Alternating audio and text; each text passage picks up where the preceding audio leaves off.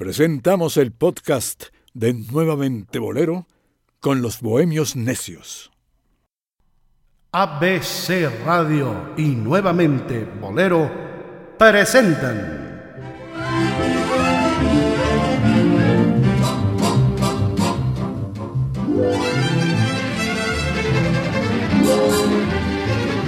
A los Bohemios Necios.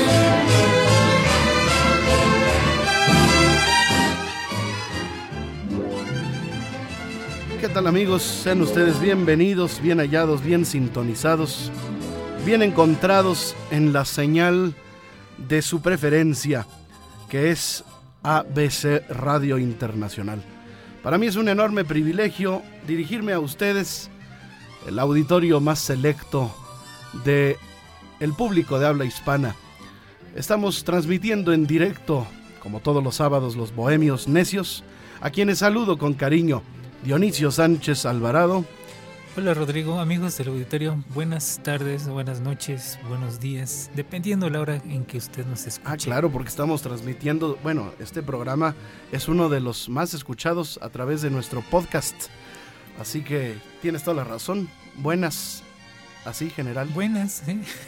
Mi querido Omar Carmona X. ¿Qué tal, Rodrigo Dionisio? Usted que nos escucha, muy buenas tardes a la hora que se transmite este programa en la señal de ABC Radio y muy buenos días o noches en el podcast o en la señal internacional de ABC Radio. Bueno, hoy tenemos un programa especial ya que hablaremos de una costumbre, una tradición eh, de las cuales, eh, bueno, la cual se ha perdido en los últimos años. Recordemos que a partir de de las liras, de um, los declamadores, eh, a partir del siglo de oro español, pues fue muy popular la declamación como una de las bellas artes incluso.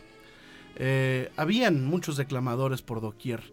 Eh, era una manera de pregonar, era una manera de expresar todo tipo de emociones y además de darle voz a los poetas, los cuales eran muy leídos, los cuales tenían pues un e, e, era no había radio, no había televisión, no había fonogramas, lo que llegaba a los eh, al público que gustaba de, del esparcimiento, el entretenimiento, era la poesía que de ninguna manera era visto como algo cultural, era al contrario, era un pasatiempo, era eh, como la lectura. Ahora la lectura se ve como quien lee, pues, eh, ay, no, qué, culto, ¿no? Eh, hasta hay campañas del lean. Pues sí, pero es que antes no había otra opción y esa era la manera de, de echar a volar la imaginación y de, de forjar un, una creatividad personal y a través de, la lectura, pues la poesía tuvo un lugar fundamental y primordial como, como, esta, eh, como esta exaltación eh, estética, ¿verdad? De, la, del español, del lenguaje, del vocabulario, de la rima, de la métrica. En fin, existieron varios declamadores y estos declamadores eh, fueron pasando de generación en generación hasta nuestros días, en que pues, aunque ya mucho menos, siguen existiendo, eh, por fortuna, eh, incluso había, tú te recordarás, Dionisio, escuelas de declamación. Ah, claro que sí. precisamente Manuel M. Ponce, Carrillo, Julián Carrillo, Blas Galindo, todos ellos que daban clases en la Escuela Libre de Música, inicialmente esta escuela fundada hace casi 100 años se llamaba Escuela Libre de Música y, Declamación.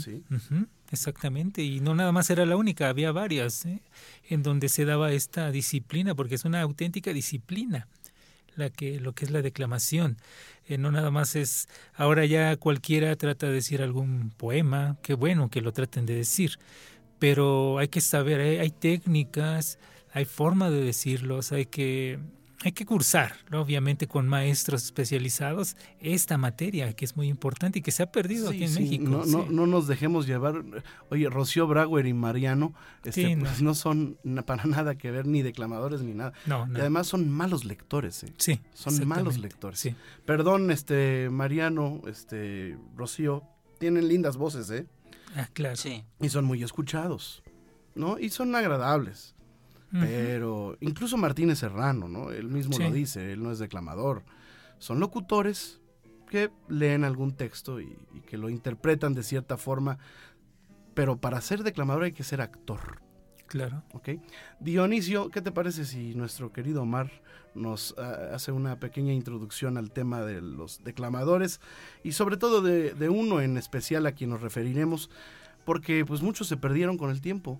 Eh, muchos no hay registro de ellos, eh, pero hubo uno que sí rescató toda esta escuela de la cual estábamos hablando eh, y fue un glorioso personaje de la cultura en Cuba, que fue Luis Carbonell. Pero bueno, antes la, la, visión de Omar Carmona ex. Que claro que sí, mira, fíjate yo que al leer acerca de este personaje, que realmente es un icono de la cultura cubana, eh, me resultaron interesantes dos párrafos de dos libros diferentes. El arte de ser cubano de Dulce Sotolongo Carrington, que menciona, Carbonell fue único en su arte, tan arraigado en el decir natural del cubano a la hora de expresar temperamentalmente sus argumentos, añadiéndole expresiones faciales y otros recursos que distinguen la forma popular del decir.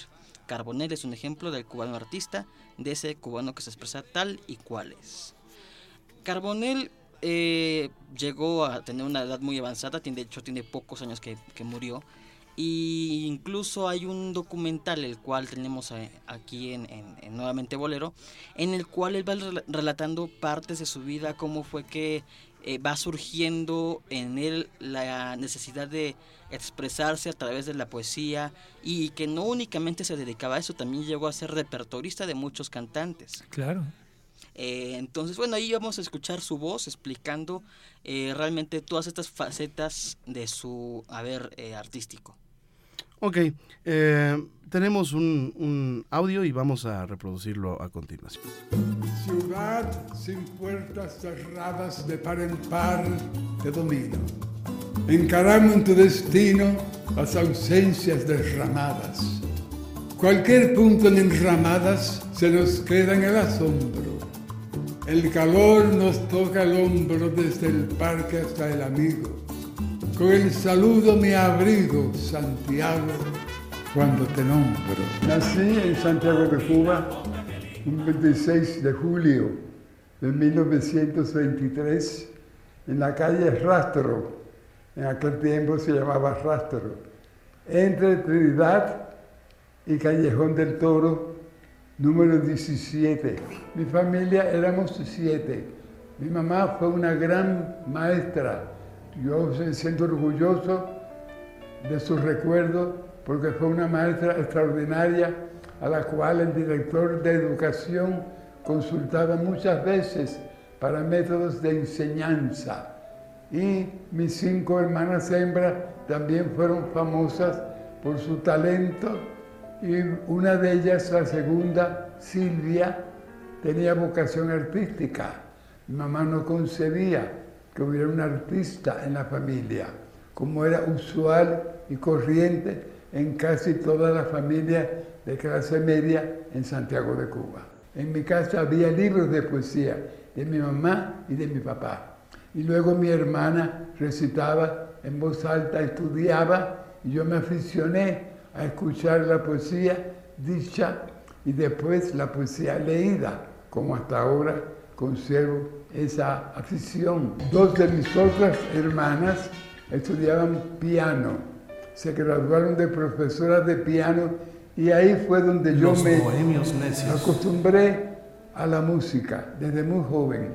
Y como tenía un defecto en la mano izquierda, que aún lo conservo, para tocar el violín, que era lo que mi mamá quería que yo hiciera en Bellas Artes. En aquel momento no pude estudiar, no, seguí el violín, no me interesó.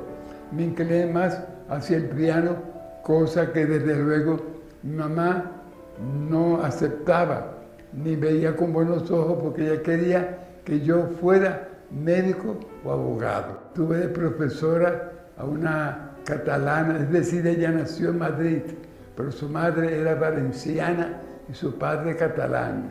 Un recuerdo que yo tengo inolvidable para Josefina Ferré, segura. Yo empecé a tocar el piano acompañando artistas en Santiago de Cuba. Llegué a ser director un tiempo de la CMKC. En esa emisora yo disfruté mucho porque allí yo pude desplegar otra de mis, diríamos, facultades, que es la enseñanza, porque me acostumbré sin quererlo a corregir y a orientar a los cantantes. Ya yo había sido desde los 15 años profesor de inglés en Santiago de Cuba. Todo eso me vino también del magisterio Los en el cual yo necios. crecí en mi casa. Un día me dijo un amigo mío que recitaba, Eulogio Peraza, que una familia le iba a dar a ella una especie de agasajo. Y entonces me invitó, efectivamente llegamos a aquella casa, ella estaba sentada en un sofá, en un confidente, y yo fui directamente a ella, y en cuanto me vio, se sonrió, entonces le dije, Esther, ¿usted se acuerda de mí? Me dijo ella, sí.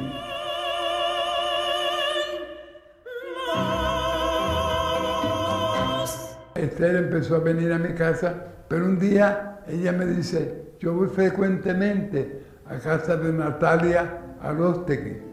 Ella le pidió a Natalia llevarme y ahí conocí yo a Ernesto Lecuona.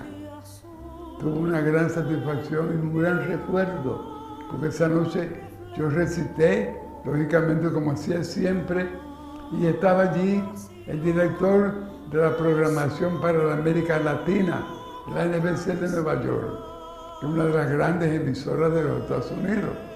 Y Premios dijo a. Gandero, Alberto Gandero, lleve este muchacho a tu programa y págale. Y lo primero que hizo Lecuona fue, en cuanto yo debuté, quererme llevar a España. Y por eso fui con Ernesto Lecuona a España, que también llevó Esther Borja. En España tuve la suerte de, de que gusté muchísimo. Y después yo he vuelto a España, pero aquella primera etapa en el Álvarez Quintero, que se llamaba entonces Fontalba. Debuté yo con muchísimo éxito y todo eso se lo debo a Lecuona y mucho más a Esther, que fue la que me llevó a, a él. Cuando yo llegué a La Habana, a fines de 48, fui a vivir a casa de Esther. Es otra de las cosas que yo le agradezco a ella, porque yo no tenía familia, ni la tengo aquí en La Habana. Y Esther se preocupó por orientarme en aquel momento. Me había llevado al auditorium a un programa que ella tenía que cantar con René Cabell, al que se le hacía un homenaje en ese momento. Estamos hablando ya del 48, fines del 48. Yo era desconocido por completo, pero Esther Borja quiso, eh, siempre procurando orientarme, ayudarme, impulsarme, quiso que yo actuara allí. ¿Qué pasó? Que ciertas dificultades, pero al fin actué. Y con un éxito que ellos no esperaban.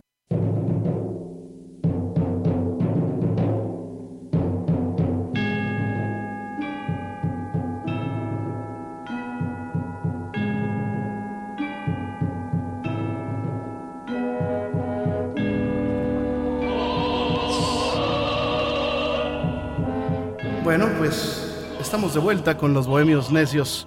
Eh, interesante y qué mejor que en vez de platicarlo nosotros, Lo platiquen pues lo platique el propio Pro- Luis Carbonell. Exacto, sí. Y él, eh, como bien lo dijo ahí, él era un hombre, eh, era un hombre de radio que comenzó realmente a los 15 años, como lo menciona muy bien él, en la CMKC Radio Oriente de Santiago de Cuba, que se ubicaba en los 1300 kilociclos. Eh, y en esa, como él bien lo menciona, él llegó a ser director artístico y siguió siendo hombre de, la radio. eh. Más adelante lo platicaremos y, e inclusive te menciona por ahí, Omar lo, debe de tener, también del famosísimo programa de la CMQ de fiesta con Bacardí. Y ahí por ahí vamos a poner también un, una un jingle promocional de ese precisamente de esa emisión radial donde fue exitosa con, este hombre que independientemente, repetimos, o sea, del gran talento como músico, eh, su forma de decir, su forma de, de declamar, eh, sobrepasaba a cualquiera en, Cuba, pero, el más grande. Pero fíjate que lo, lo aclara este Omar Dionisio. Sí. Yo recitaba. Claro. No es lo mismo recitar que, declamar. El arte de la declamación es aún mucho más eh, compleja. ¿no? Sí. Eh, aquí tengo el significado. Declamar proviene del latín declamare, declamavi, declamatum, de donde derivan los verbos declamo, declamas. Está formado por el prefijo que señala una separación arriba hacia abajo, clarificar, clamar, proclamar.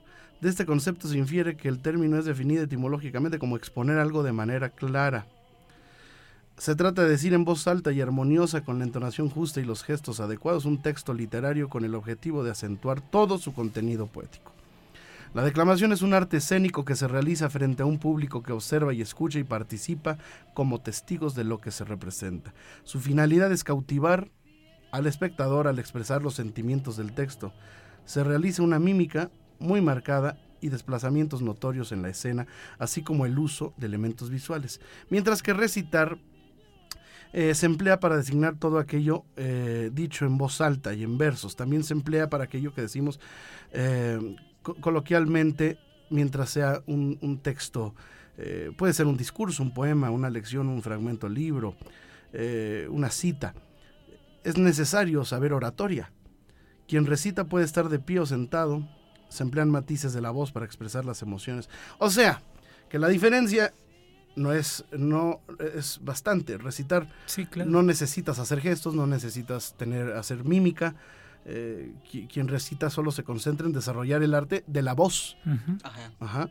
Eh, y recitar es similar aunque el, declamador es un actor por eso lo decía eh, recitar se puede hacer con atril no y el de la declamación debe de ser creíble, debe ser con, de memoria en los textos, ¿no? Sí. Eh, en fin. Bueno, es que ves muchos videos de, YouTube. Afortunadamente ya estas plataformas nos, nos ayudan mucho a, a, ver todos estos detalles. Tú ves muchos videos de, de Luis Carbonell y pues yo lo veo declamando, ¿no? Yo lo veo declamando. Vamos a hacer una pausa y regresando vamos a escuchar a Luis Carbonell porque ya fue mucha mucha introducción de la, y, vamos a, escucharlo. Estamos en vivo y somos nada menos que los bohemios necios, del cuadrante radio. Los bohemios necios. Contacte con los bohemios necios. Arroba Omar Carmona X arroba Dionisio Bueno y arroba Rodrigo de L. Cadena. Ya volvemos.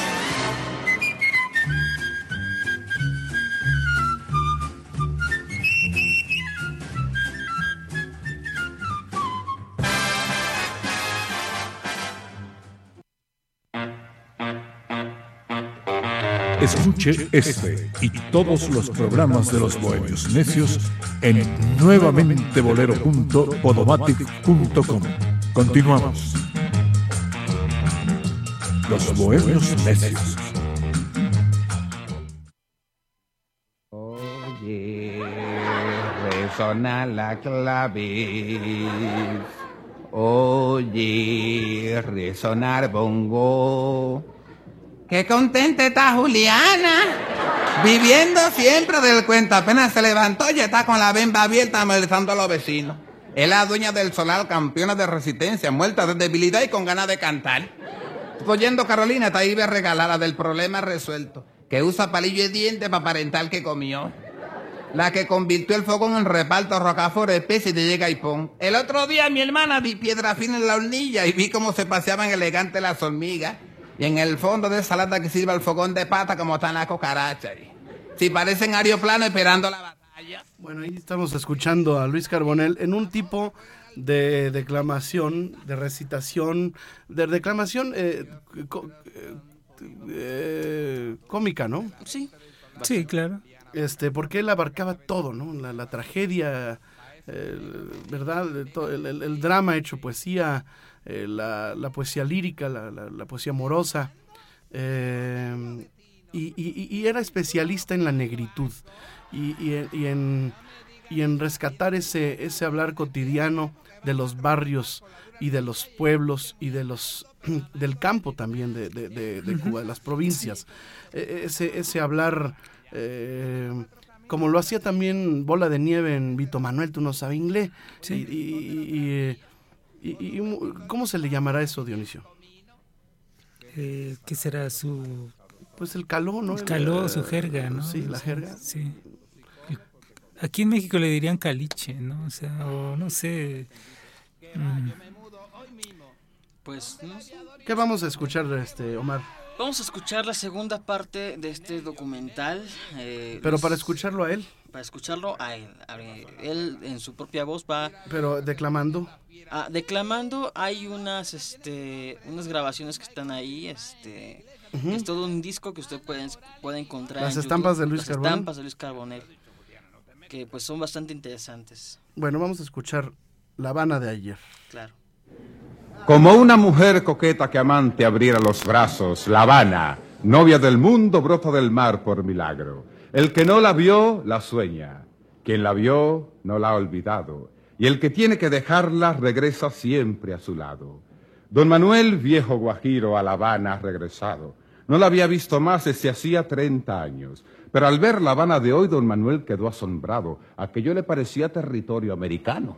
Vio carteles que decían hot dog, cocktail, beauty parlor, grocery, parking, nightclub, picking chicken, up and down. La gente decía thank you, goodbye, so long, beg your pardon. Y hablaban de la Monroe, de Van Johnson, Marlon Brando. Ya nadie usaba sombrero ni traje de drill 100 blanco, sino camisa floreada de colores estampados. Vio muchachos y muchachas que usaban igual peinado y los mismos pantalones. ¿Cómo puedes diferenciarlo? Comentando dijo a uno, pero mire ese muchacho, así no visten los hombres decentes y recatados.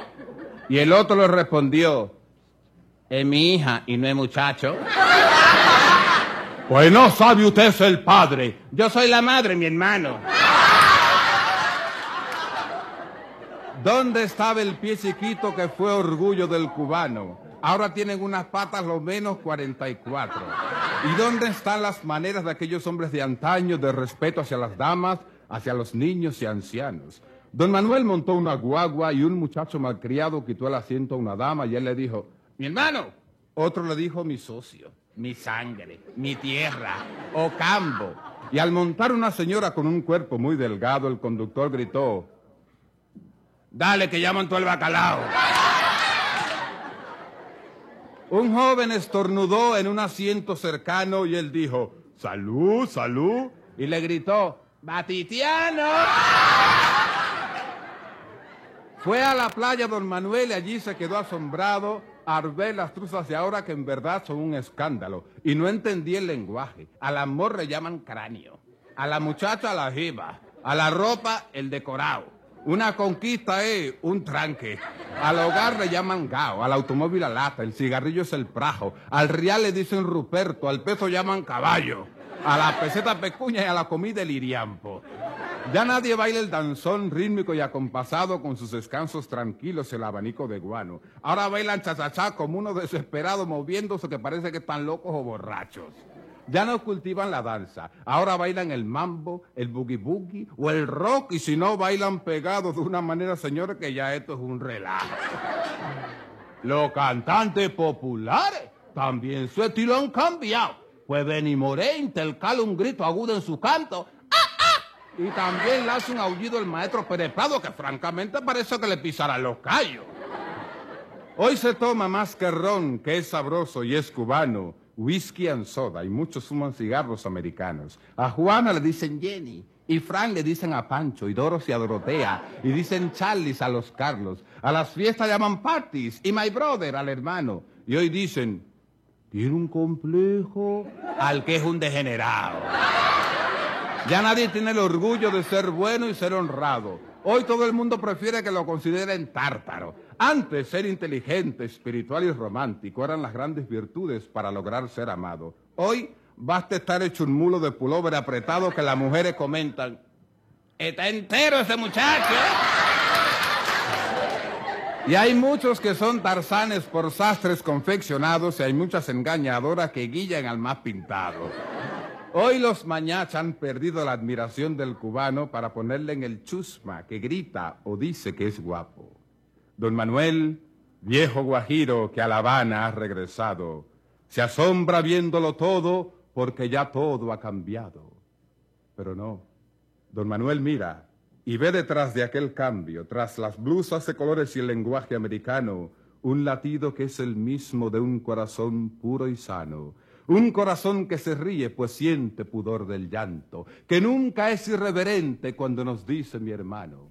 Un corazón ardoroso, fogoso y apasionado, y que también es capaz de un amor puro y romántico, sereno como su cielo y hermoso como sus cantos. Corazón tierno cual gracia, ardiente como el pecado, abierto siempre a la vida, aunque se encuentre sangrando. El corazón de mi Habana, el corazón del cubano. Eh, siempre, ¿no? Dionisio Omar, Sí. el- la, la- la- la rebeldía de la juventud siempre criticada por los viejos, ¿no? Sí, todo lo nuevo este, no agrada a los tradicionalistas, digámoslo de alguna manera, ¿no? Todo nuevo ahí, lo que dice de Benny Moré, lo que dice de Pérez Prado, ¿no? Y lo que dice de la forma ya de vestir de, de- de una sociedad que él veía, que ella veían cambiante, ¿no? Y repetimos, bueno, Luis Carbonell, no sé si en México o en otro país exista o haya existido un, un personaje de esta calidad Pues sí, ¿quién, quién- un, un cronista de a, a través de la declamación Sí, de, o sea, de nuestras costumbres y usos. O sea, porque, bueno, ya está, Carbonell eh, va a Estados Unidos como sucedió en los 40, en los 30 y ha sucedido a lo largo de los años. Pero en aquellos años, en los 40, muchos músicos, mucha gente, muchos artistas, también de México, iban hacia Nueva York, iban a Estados Unidos. Pero él, bueno, logra presentarse en el Carnegie Hall. eh, y presentando precisamente este tipo de estampas. Eh, no sé si en México haya existido, exista alguien que lo haya hecho, que se haya presentado en un recinto de ese nivel, presentando una estampa tan importante. No, no lo sé, no, no. No podría yo decirles si existió o existe alguien que lo haya hecho. Pues mira, al respecto de su participación en el Carnegie Hall, hay un texto de un periodista de aquel entonces que mencionaba llegar al Carnegie Hall cuando no media otro motivo de impulso que las magnificencias de un arte incomparable significa un triunfo.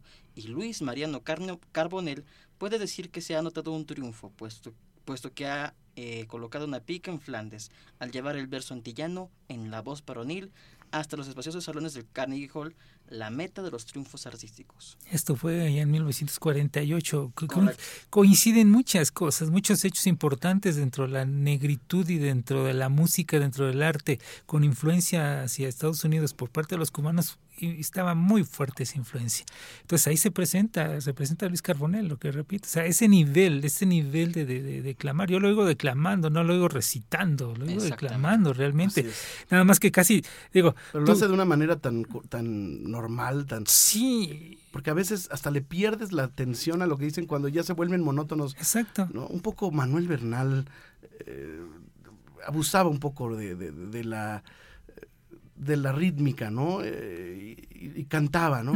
Y bien que bien que lo, lo- yo me estaba haciendo estaba eh, recreando esos cuadros en, en mi, en mi cabeza en el momento que en mi cerebro cuando lo estaba escuchando y bien le quedó la frase que le dijeron usted no recita usted dibuja los versos los pinta usted es un acuarelista de la poesía y realmente eso, o sea, nos está recreando un cuadro. ¿Por qué? Porque nos imaginábamos, con su camisa floreada, en fin.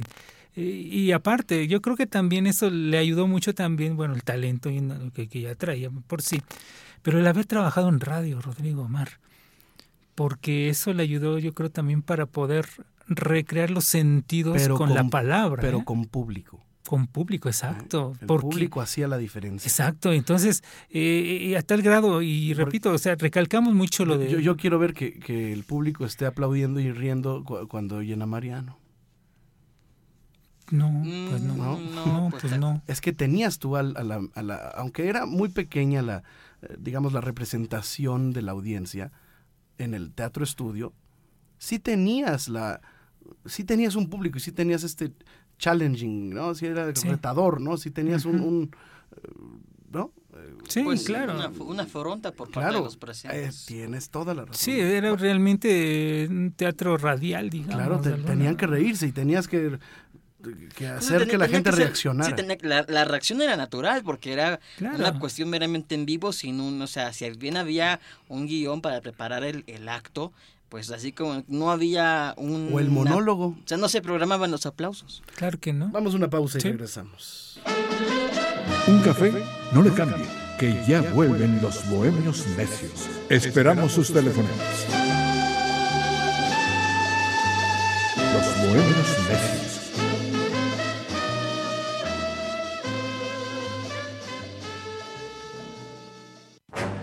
Los bohemios necios. El bolero es solamente el pretexto para nuestras conspiraciones. La necedad y la bohemia son materia imprescindible en esta emisión. Continuamos.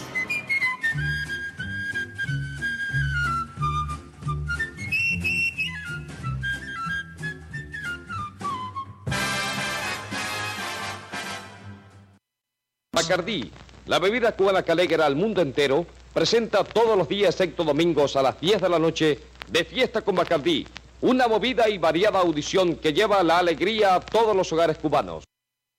¿Qué acabamos de escuchar, Dionisio? Bueno, escuchamos el jingle eh, haciendo la promoción del programa de Luis Carbonel, que fue muy exitoso en la CMQ, en el circuito Radio Centro, eh, de fiesta con Bacardi, que se presentaba ahí, dice, toda la semana. Yo entiendo que dice excepto los domingos, eh, y que se presentaba a las 10 de la noche. Un programa muy exitoso en donde presentó eh, Luis Carbonell a muchos artistas de, todos lados del mundo, inclu- incluyendo mexicanos, Pedro Vargas, Los Panchos, Jorge Negrete. Y a tal grado fue, fue este el impacto de este programa que cuando seleccionaron a lo, lo mejor de la radio de 1949 allá en Cuba, eh, bueno, podemos encontrar programas tan importantes como la novela del aire o el programa de carnaval Trinidad y Hermano, que era de los más escuchados en, Cuba, y junto a premiados como Consuelito Vidal, como Lolita Berrío o el, mismo Leopoldo Fernández, Tres Patines como mejor actor cómico, le dieron un premio especial a De Fiesta con Bacardí. Fue tal el impacto que causó en ese mismo año de 1949, duró creo que siete años el programa, eh, que le dieron reconocimientos a Luis Carbonell. Ahora, hay algo que a mí no me, no me gusta.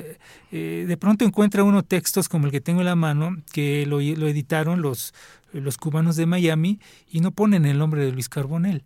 Y de pronto tengo textos que editaron los cubanos de La Habana y tampoco ponen a Luis Carbonell en muchos textos. Ponen eh, lo- cosas que él hizo, pero no mencionan su nombre. Eso no sé qué- por qué, la verdad. Pero aquí está, la historia no se puede borrar. Ahí está el jingle de aquellos años, Claro. de los 40, finales de los 40, principios de los 50, que promocionaba precisamente por medio de, la- de esta firma de Ron, que menciona, en lo que escuchamos también mencionaba Luis Carbonell, dice el Ron. ¿no? Entonces, eh, ahí está. La bebida que hace feliz a Cuba. a Cuba. Entonces, eh, no se puede quitar de la historia, señores, no los podemos quitar. Aunque los textos no los pongan, lo que hicieron estos personajes y Luis Carbonell lo que hizo no se puede borrar. ¿Cómo? Y ahí está el testimonio, Como esto. como estos. Blancanieves. ¿Qué le pasa a tu negro Bernabé que nunca sale contigo ni en el barrio se le ve? Ay, mi hermana, que usted sabe. El negro está del revés. Por la tarde va al gimnasio a ejercitar los bíceps. Muchacha, ¿qué cosa es eso? No te puedo comprender. A practicar el boroseo con guantes y todo, che. Ya tiene su sparring partner, su seco y un manager. Y toda la noche se entrena por allá por Ataré. Él quiere ser boxeador, darle al puño como es y llegar a campeón igual que el niño Bardés. Para eso debe estar muy fuerte. Tiene que engrasarse bien. Que si se engrasa, muchacha, ahora como igual que Trey. Me tiene medio loca con la comida hace un mes. Desde que tenga el borseo. A la hora de comer, nada de arroz con frijoles, harina, pie, filete, mucho filete. Eso es lo que quiere. Y no crea que uno solo se come al día hasta seis. Dice que eso le da fuerza para fajarse y vencer. Y que quiere enfiletarse igual que niño Valdés. Así gastará jerguano y todo lo que él te dé. Si no da nada. Solo quiere que le den y que le den. Yo he reducido mi gato para darle que comer porque comprando filetes, mira tú qué voy a hacer. Suspendí el Italian Boy, los cigarros y el café. Pero todos los sacrificios yo los soporto muy bien para que sea mi negro igual que el niño Valdés. Así charla Blancanieves con su vecina Cheche de la afición del esposo que boxeador quiere ser. Y al fin un día pelea, pero ella no lo va a ver. Le tiene lástima al otro que su esposo va a vencer. Ella lo espera en la casa con un tremendo bembé para celebrar el triunfo de su fuerte Bernabé, que seguro en cuatro rounds al contrario hará correr. Por algo le da filete, igual que el niño Valdés. A las once de la noche tocan la puerta. Son tres. Su marido desmayado con intensa palidez y dos que lo traen cargado por la cabeza y los pies. Tiene estropeado el fémur, la tibia y el peroné. Han disfrazado de bobo a su fuerte Bernabé que quería ser famoso igual que el niño Valdés. Blancanieves se enfurece. No sabe ni lo que hacer. Las pasas se le alborotan. Se agita todo su ser y cuando él abre los ojos y comienza en sí a volver, la negra lo zarandea y le dice... Bernabé, aquí se acabó el borosó y los filetes también. Si tú que te enfiletabas perdiste y así te ve, ¿qué comió el contrario tuyo? ¿Te mandó entera una red? Desde mañana, frijoles, harina y tente en pie. Y no te hagas ilusiones. Cuelga los guantes, nené, porque desde hoy en la casa yo soy el niño Valdés.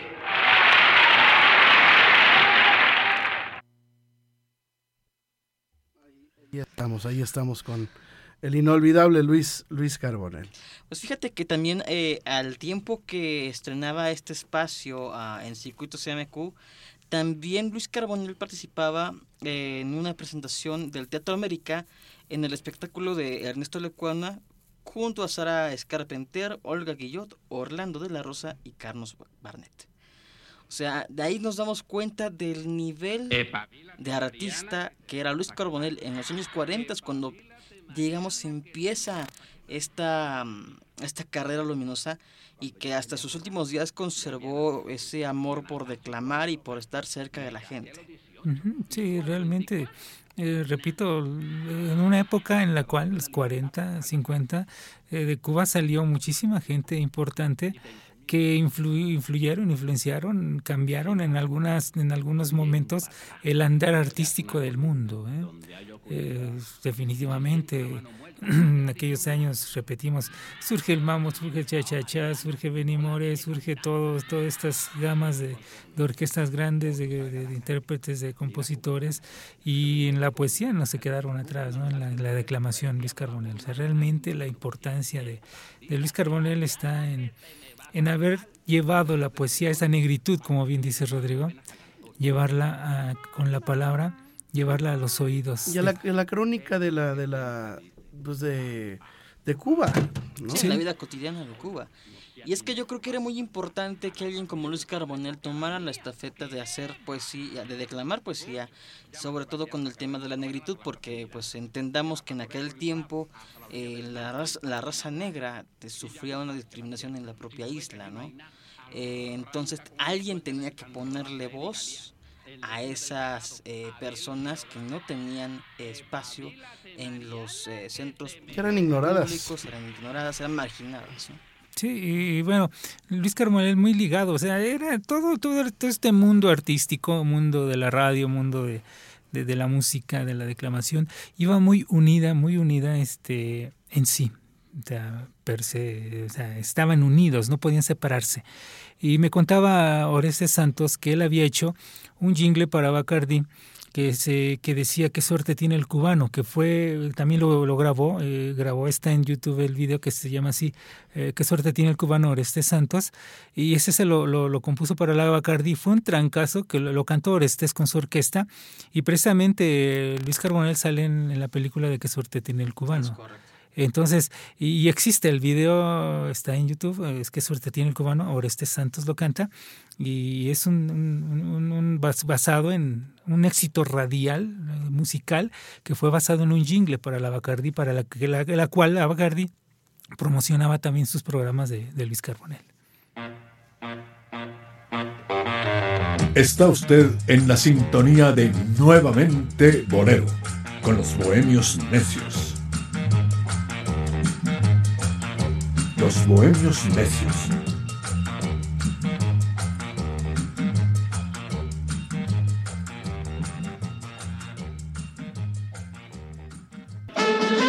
Está usted en la sintonía de Nuevamente Bolero, con los bohemios necios. Los bohemios necios.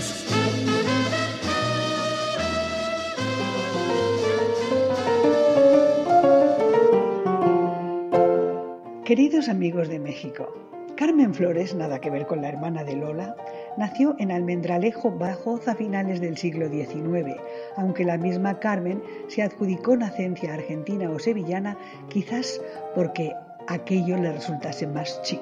Siendo aún muy pequeña, su familia se trasladó a Sevilla, donde aprendió a cantar y a bailar. Con 17 años debutó en el Salón Doré de Barcelona, eligiendo para su actuación un repertorio frescachón acorde con su extrovertida personalidad. Carmen Flores era descarada, dicharachera, locuaz, diferente. Gustaba de incluir sabrosísimos y castizos monólogos que hacían desternillarse de risa a los espectadores. Se desplazaba por la escena a grandes zancadas, envuelta en enormes mantones de los llamados catalanes, que dejaba caer por el suelo hasta cubrir completamente el escenario. Su voz se le escapaba como un torrente incontrolado. En ella todo era desmesurado, desde su figura hasta sus comentarios, salpicando sus actuaciones con chistes subiditos de tono. Estaba claro que era excesiva, pero su simpatía se agradecía sobre todo si actuaba tras alguna sentimentaloide cantante que quizás había logrado encoger con lacrimógenos dramas el múltiple corazón del respetable. En Madrid se presentó en el Trianon Palace, considerado la catedral del género. La anunciaron como procedente de Buenos Aires, donde había actuado en zarzuelas y operetas. Su gracia por arrobas, su desparpajo, desplazó a todas aquellas divets del espectáculo, incluida la exquisita Resurrección Quijano, que pese a cantar mucho mejor, fue eclipsada por Carmen Flores, que se metió al público en el bolsillo. Nada más salir a escena, Antonio Alessanco, empresario del Romea, se la llevó a su teatro. Fue un acierto. La presentación de la extremeña argentina andaluza arrasó. Esto ocurría en 1913. Hasta aquí el capítulo de hoy. La semana que viene más de Carmen Flores. Escuchémosla en un divertidísimo couplé que incluye monólogo. Conocí una tarde en provisiones, bailando en un concurso de chotis. Y dije, ay, mi madre, sostenerme, que al mirarlo me hará un parálisis. Su cuerpo era una estatua, su cara era un primor, y el pelo tan hermoso y tan brillante, cual si se lo limpiara con luzol. Ay, me volvió loca, porque como además es visco, pues no sabía si me miraba a mí o al del violón y me daba rabia. Ahí estamos recordando a la fabulosa Olga María Ramos desde Madrid, quien nos habla de la historia del cuplé. Omar Carmona X, pues nos acercamos al final de este homenaje a el gran Luis Carbonel. Y pues, eh, ¿qué te parece si escuchamos un poquito más de lo que nos has traído de estos interesantes documentos en donde el propio Luis Carbonel cuenta, cuenta su historia? Adelante, claro que sí. Adelante. Cobrar más palos que salario y de sufrir la venta de la hermana y de moler harina todo un siglo y de comer un día la semana y de correr como un caballo siempre repartiendo cajones de alpargatas, manejando la escoba y el serrucho y cavando caminos y montañas, acostarse cansados con la muerte y vivir otra vez cada mañana cantando como nadie cantaría, cantando con el cuerpo y con el alma. Este voz siempre estado al lado mío, por eso para mí, hasta hoy, es inolvidable y mientras yo exista y tal vez el más allá, seguiré agradeciéndole este programa. Con ella, por ejemplo, tuve la satisfacción de lograr un disco que se considera hoy una obra única o una obra maestra dentro de la canción, porque yo logré que Esther grabara un disco en la que ella misma hace cuatro voces. Ojalá ese disco dure mucho, porque está una prueba de la calidad de Esther Borja, de sus condiciones, sobre todo de su eficiencia, de su profesionalidad y de su empeño en lograr, porque el disco costó mucho trabajo. Se hizo cuando no había aquí una máquina de pistas que existe hoy, porque este disco se hizo, se llegó a grabar en el 55. No había en Cuba todavía máquinas de pistas, que lo que ella hizo con una máquina de pistas es mucho más fácil. Dionisio Sánchez Alvarado, Omar Carmona. Sí. Bueno, de hecho, Dionisio tiene el, el LP que menciona Luis Carbonell. Sí, y es un, es un disco editado por Cubaney Esther Borja canta dos o tres y a cuatro voces y como bien lo, lo, dicen, lo dice Luis Carbonel, eh, en un momento que no había forma de doblar instrumentos, ellos fueron doblando este, la voz de montando las voces que hacía Esther Borja. En canales. En canales, exacto. Y el disco, lo importante, está, está en YouTube, usted lo puede escuchar, pero lo importante es de esto es de que el, el, disco, en la parte trasera, eh, Luis Carbonell hizo una descripción de cada una de las canciones, él escribió. Esther Borja, calidad, cualidad, sinceridad, dominio absoluto de sus facultades, sensibilidad exquisita, conocimiento amplio de nuestra música y en una palabra, oficio. Es algo de lo que escribía Luis Carbonell acerca de, de, la, de, Esther Borja, de esta gran cantante. Conclusiones, queridos amigos. Pues que como, bueno, yo concluyo que un artista como Luis Carbonell son de esos que se dan uno en la vida y no veo en el panorama a alguien más, ni, ni, encontrar, ni, un futuro en la declamación. Ni en, el, ni en el futuro ni en el pasado encuentro a alguien que haya hecho esto, este trabajo que hizo Luis Carbonell pues lo que mencionó Dionisio, que es Carbonell sin duda uno de los eh, de las figuras de la poética cubana que se van a recordar y son recordadas ahora en Cuba. Eh, invitamos a la audiencia a buscar sus videos, a verlo, porque afortunadamente hay muchos usuarios que tienen material y que lo suben y que lo comparten, ¿verdad? Así es aunque les resuene a algunos. Digo, no aquí en el estudio. no aquí en el estudio, no aquí en el estudio. ¿eh? Vamos a despedirnos con este canto que se llama Palos Negros, uno de los más eh, pues sensibles cantos de la declamación en la voz de Luis Carbonell. Vamos a a escuchar esta estampa y con esto nos despedimos y agradecemos a quienes han comunicado con nosotros y a quienes comparten este programa y este podcast, a quien más confianza le tienen. Hasta entonces.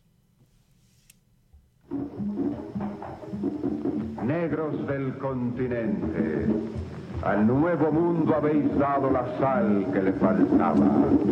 Sin negros no respiran los tambores y sin negros no suenan las guitarras.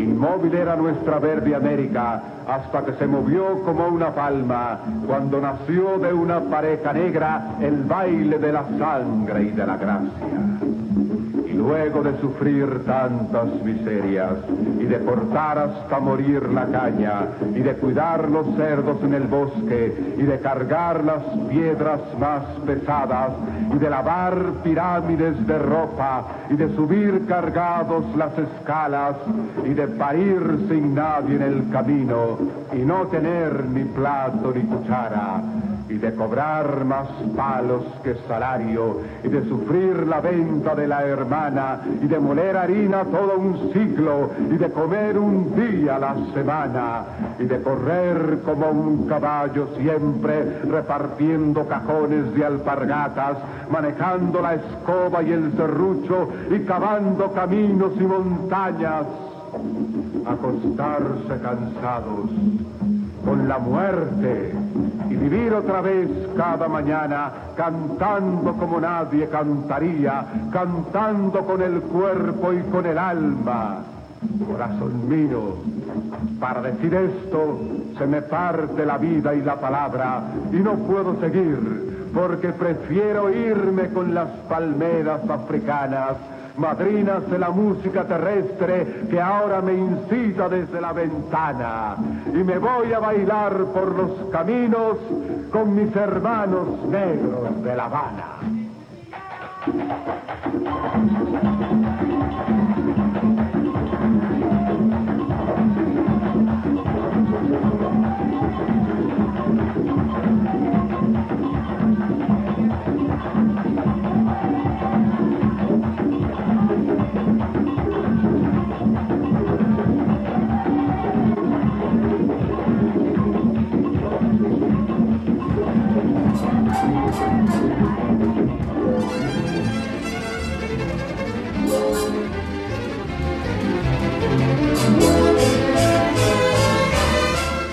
Nuevamente Bolero presentó a los Bohemios Necios.